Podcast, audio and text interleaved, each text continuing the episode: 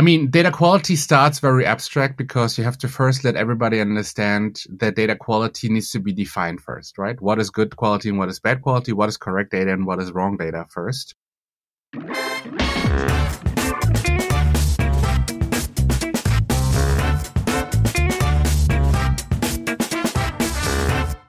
Welcome to this episode of the Data Culture Podcast. Today, my guest is Tiankai Feng, a data musician and a data governance expert at Adidas and other companies. He will share with us all his experience, how to make data governance successful, how to acquire data heroes in an organization, and also, yeah, how to choose the right technology to support all these data governance tasks that organizations increasingly have. Enjoy the episode. Hello, Tiankai. Hi, Carsten. Nice to be here. Great to have you in my podcast. Tiankai, you produced and sang this super song, Governance of Data. And that's actually how we got together. I saw that on LinkedIn and contacted you and just thought this is such a great idea. And so my first question would be, how did you develop that crazy idea? Absolutely. I think, I mean, just for context, I started my data governance role beginning of 2022. And the first thing I noticed was that data governance was really misunderstood and a lot of different people had a lot of different ideas of what it is. And that meant that it needed some rebranding in my point of view and also just more transparency about what it actually is. And my feeling is to really get it to the people. Music usually already is a really good vehicle and a really good platform to do it because it appeals to the emotions of people. And I used the genre of rap and then used a lot of like pop culture elements in there too. Like if data is the force, then with the Jedi Council and these kind of statements to make it more understandable and approachable. So yeah, this is how I came up with the song. I couldn't know how much impact it would have. So when I actually posted it, it was really a big surprise that so many people internally and externally all enjoyed it so much. And until now, it's probably my most successful music creation ever. So I'm very grateful that many people enjoy it. Absolutely. Yeah. And we, we already also used it at the last data festival event. Exactly. great yeah. success. So people definitely like it. So, but music is not your main job. You said you, you've produced a few songs, but obviously your main job is data governance, isn't it? Correct, correct. So I'm just a little bit of my career so far. I did work in data all my career, but right after my university graduation, I worked in analytics first for many years in different areas like web analytics, uh, social media analytics, marketing, mix modeling, and these kind of things. And there was a time then here at Adidas where I took over the social PR and voice of consumer analytics team, which was basically focusing on qualitative data from feedback data. And one of the areas was also to look into the e-commerce product reviews that we had. And because product reviews are closely related to product data, so to say, I was basically very much in touch with the data governance team already in that time to discuss the quality and all of the things around product data internally. And at some point, basically, I was asked if I could maybe uh, step in and wanted to be part of the solution to make product data even better and step from the analytics side to the governance side. And yeah, it, it seemed very exciting and like a really good challenge to just see the other side of data, mm-hmm. not the analytics side, but the management and governance side of it. So yeah, this, this is how I got into my data governance journey. That's that's interesting. And is that part of IT or how is that organized at Adidas? It's actually a business team. So we, we do have a central data team here at Adidas on the global side and data governance is part of that central data organization. Okay. And, and, could you tell us what the scope of the data organization is apart from governance? So what, what is it doing? What is what, what are the responsibilities? I think besides management and governance, that's one pillar. The other two pillars are roughly speaking platform, right? So basically all of the infrastructure uh, around data and advanced analytics, which is basically data science and all the use cases where we're using data for more advanced purposes. Okay, but not BI? It seems to be missing. BI is part of the platform team. Maybe ah, I forgot okay. that. But right. since that is really driven into self-service, for example, then it's a bit more decentralized on basically who's using it because the users of our data platform, of course, is all over the company then afterwards. But the platform is on there. Yeah. Is it like a service center? So group wide responsible or? Yes. Okay. Yes. Correct. All right. Can you tell us how many people overall are working in that, that data group? Oh, that's a good question.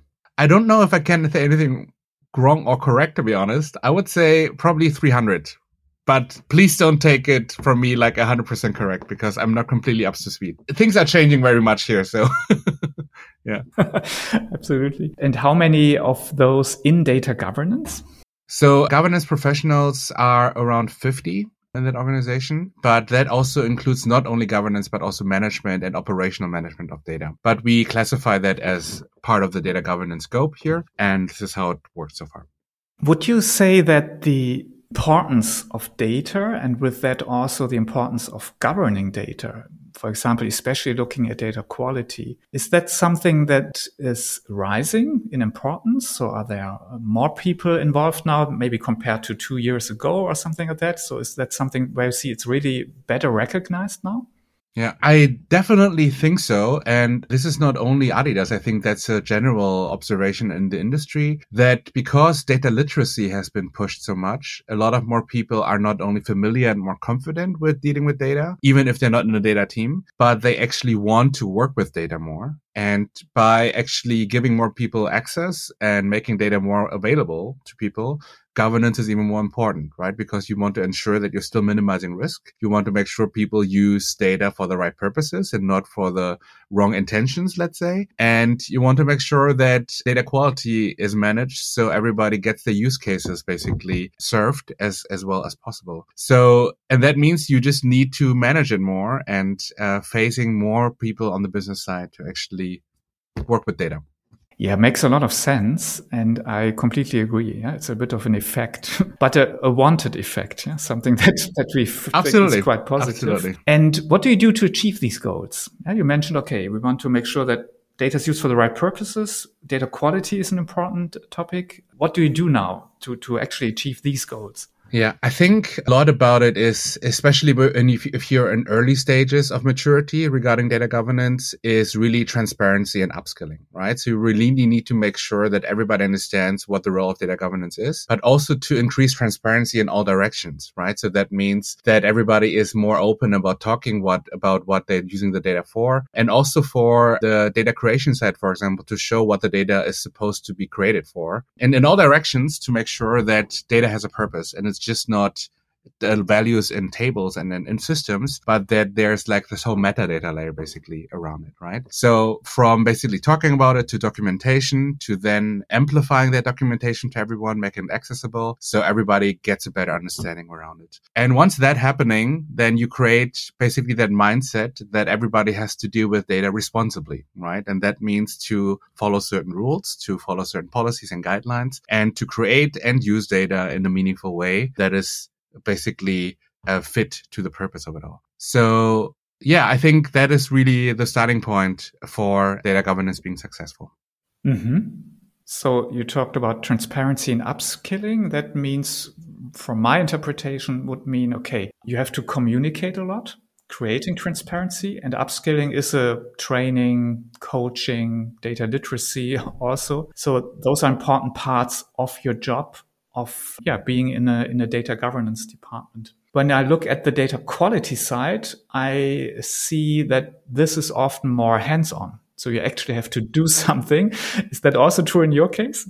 Absolutely. I think, I mean, data quality starts very abstract because you have to first let everybody understand that data quality needs to be defined first, right? What is good quality and what is bad quality? What is correct data and what is wrong data first to actually then get going. And that conceptual phase actually takes some time because you need everybody to agree on one definition of what is correct data first. But once you get there, then you start actually monitoring data quality and start implementing remediation processes to make data quality better, right? And this is where it can get really hands on. You have to develop basically monitoring solutions. You have to let data managers really get into the data and make changes whenever it's required. And these kind of things basically get very hands on. But I think the conceptual part and the more strategic part of it and the operational part will always go hand in hand and it will never stop, right? It's a long term process because the data landscape is changing all the time too. So it will always be like this balanced way of dealing with data quality. Talking about data quality, I found and also heard this from, from my guest, quite guests here quite frequently, that it seems to be sometimes very hard to find actually the owners of data or people willing to take ownership and sometimes also stewards, yeah, people to really do the job of cleansing data, of correcting data, looking at it. Is that also true in your case? Or maybe what did you do to find these people?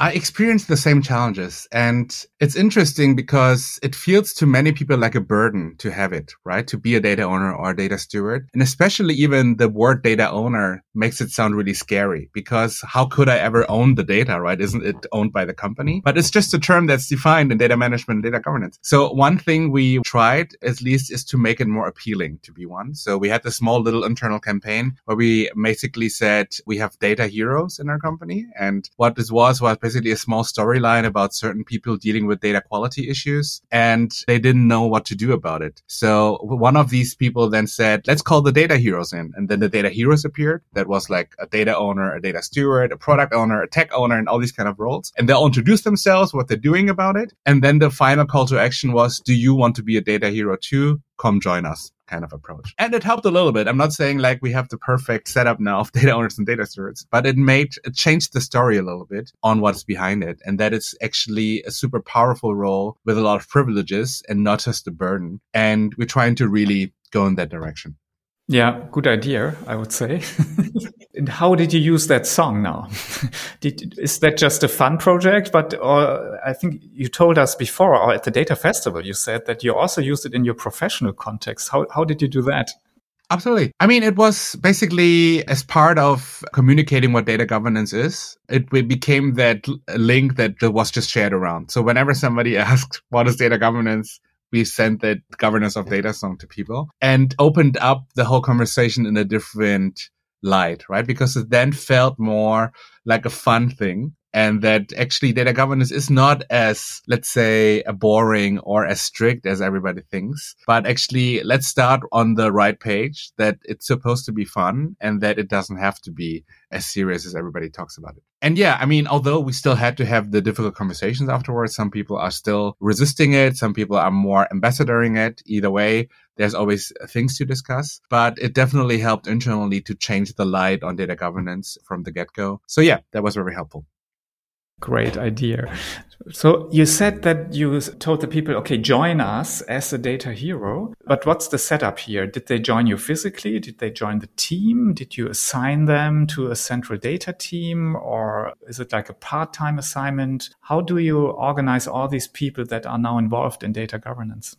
I mean, they are, none of those people are actually changing the organization, right? It's more about people that are already business matter, uh, just subject matter experts in the different business areas to take on a little bit of an additional a responsibility. And that is also how it should work. So we basically virtually onboarded them or sometimes in person if they're in the same location and then just told them that there are certain scenarios where we will need you to act in a certain way and to make certain decisions. And this is how we're going to continue. So it was more like a, first upskilling again and teaching them what kind of processes will work and how their involvement looks like. And then just actually using real use cases to do it. And again, it, it's not really an easy, straightforward process, right? There's a lot of questions and a lot of uncertainties and unconfidence in the beginning of not knowing if everybody's doing the right thing or not. But then the further you work together, the more you share trust with each other, the better it goes.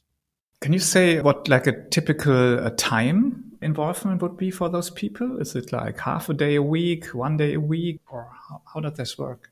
That really depends on so many factors, right? Because there are certain milestones, let's say in the business, let's say you have a restructuring of the business units and that has to be reflected in all of the data right? And that is comes in waves and comes in milestones. So every time near to a close to a milestone it gets really busy of uh, approving things and making things happen. And on other sides though if it's just a regular process of let's say data quality management and here and there remediating things maybe that's just like a i don't know half a day per month could even be just a thing because it's not that much. It's just smaller things. It really depends but but it's it's all about anticipating it, right? We don't want everybody to be just completely surprised every day on what's going on, but the more you can predict things, especially in big projects and programs, the better you can plan the time. into it. Do you have an example for us how such a project or program could look like? Can I, yeah, just to get a better idea, yeah, do you look like it from system to system, or is it a process you want to improve, or, or how do you organize that?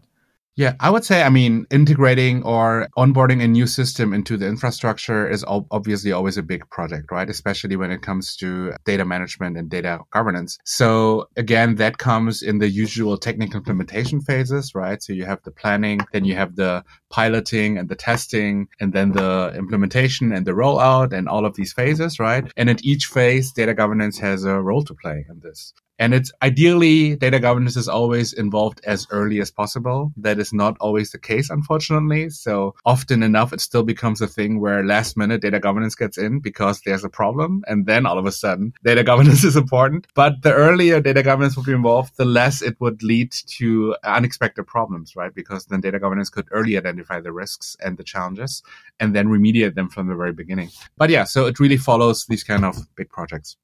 Yeah, thank you. Let's talk, talk about technology tools. What do you use to help you achieve your goals?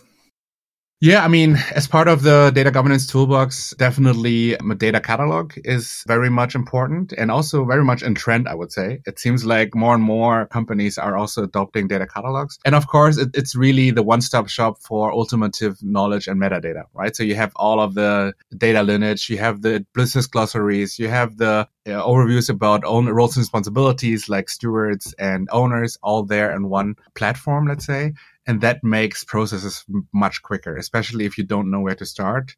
At least going to the data calls gives you a starting point. There's also data quality related tools, right? So everything related to implementing monitoring, basically implementing data quality rules and these kind of things. There's different options too. And I would say a governed data hubs, of course, is also a thing, right? So if you want to ensure that really the most important master data is being governed, sometimes putting a hub in place where all of the upstream and downstream systems are connected to would help making that a governed space. So that would be in place uh, in some cases as well.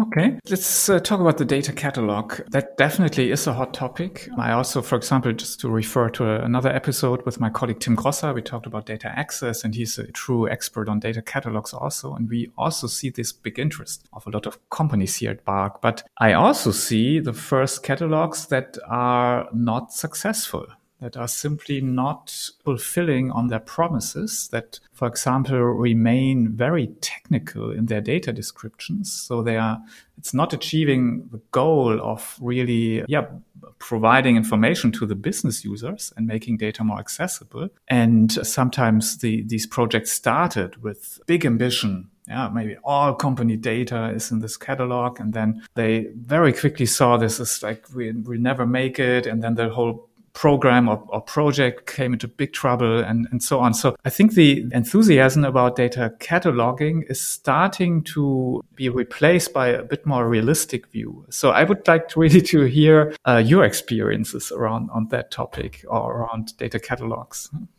It's a really good point. I would say uh, some of, one of the main challenges that I've observed is getting a data catalog in and nobody adopting it, right? So that whole topic of just people using it because that's what it's supposed to be for becomes the biggest problem. But if you think about that problem, there can be so many root causes, right? Either really the catalog doesn't match what everybody wants. So that's more on the side of the data catalog problem. But maybe in the very first place, the requirements were not actually clear in the first place, right? When you evaluated what data catalog to use, you have not actually considered the, all of the use cases in your company. So when it comes in, it doesn't really match either. But it can also be very simply put, not enough drive and a promotion of the data catalog itself inside the company, inside the, organization to let people know that it exists and that people should use it. If you don't, it doesn't happen automatically, right? You have to promote it so people can use it. And if you don't put enough efforts behind it, it doesn't work. So either way, I think it, it's really up to the root cause of it. And it's really up to everybody to understand where the problem comes from and then pinpoint it there to make it better. But again, right, it, sometimes you realize the problem too late and you have already embedded it into your organization and your infrastructure. And then you realize, oh, maybe it's the wrong data catalog. And I know it's hard then to actually change.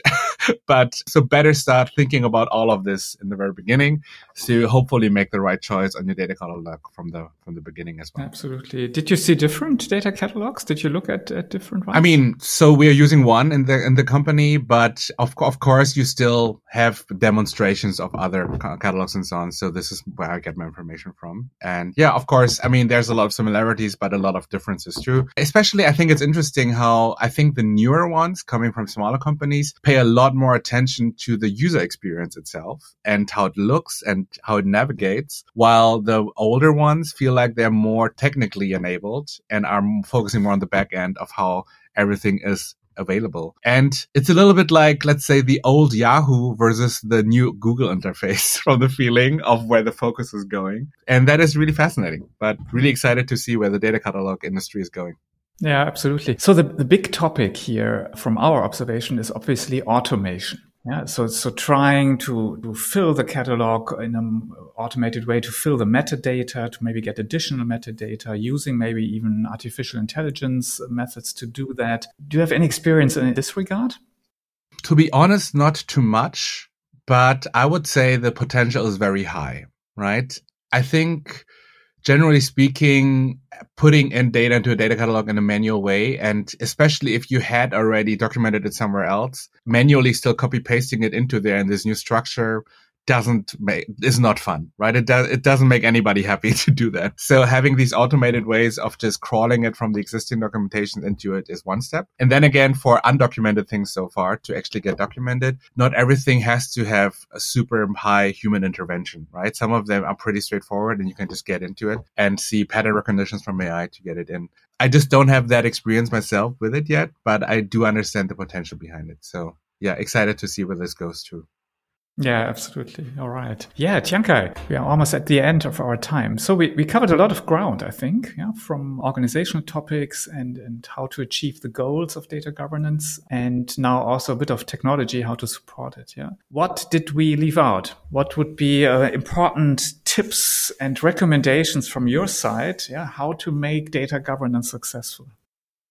Absolutely. I think one key point that I can't stress enough is a leadership sponsorship, right? So you need the certain level of sponsorship to make sure data governance is still prioritized. And the higher up it goes, the better, especially on the C suite, right? So to really make sure you have that ambassadorship on that level and that pushes you forward. Same on the other side is to have ambassadors on collaboration level, right? So really people that spread the good word of mouth around governance or actively, proactively to make other people feel like it's a good thing to work data governance. And it's not just data governance bragging about themselves, how cool they are, but others are saying it too to actually make collaboration better. And lastly, I think never underestimate the people part and the human part of data governance because you can have the best technologies and the best processes in place. You still need human beings to have the right mindset and behavior to actually make it work.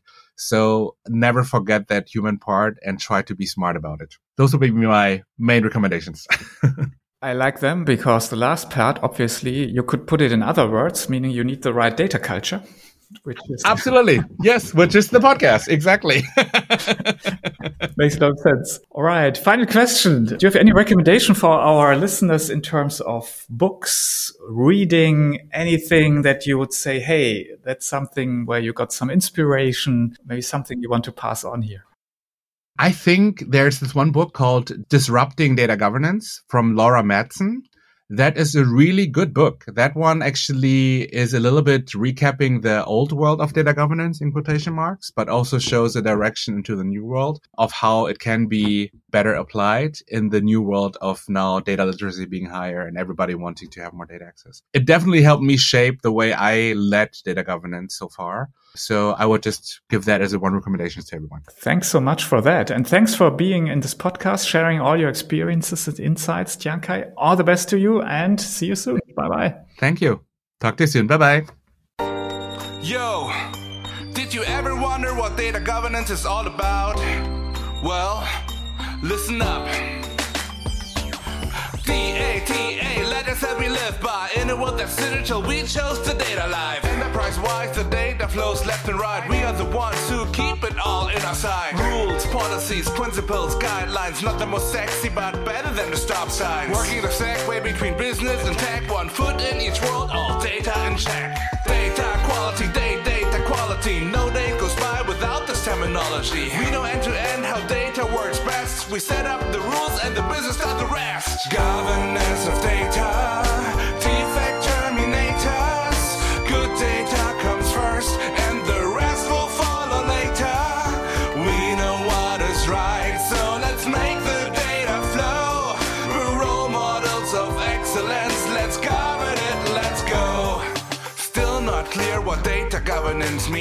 are some analogies to make you understand. If data is the force, then we're the Jedi Council. Using it well, that's one of our main goals. If data was a country in a world full of humans, we'd be in the embassy working on solutions. We're running marathons where the data flows, governing holistically in every column, every row. We're not the police, but we are data Sherpas. With our help, there's no hurdle that you can't pass. We might be nerds, but just the good kind. We can do great things even more than these rhymes. Governance of data.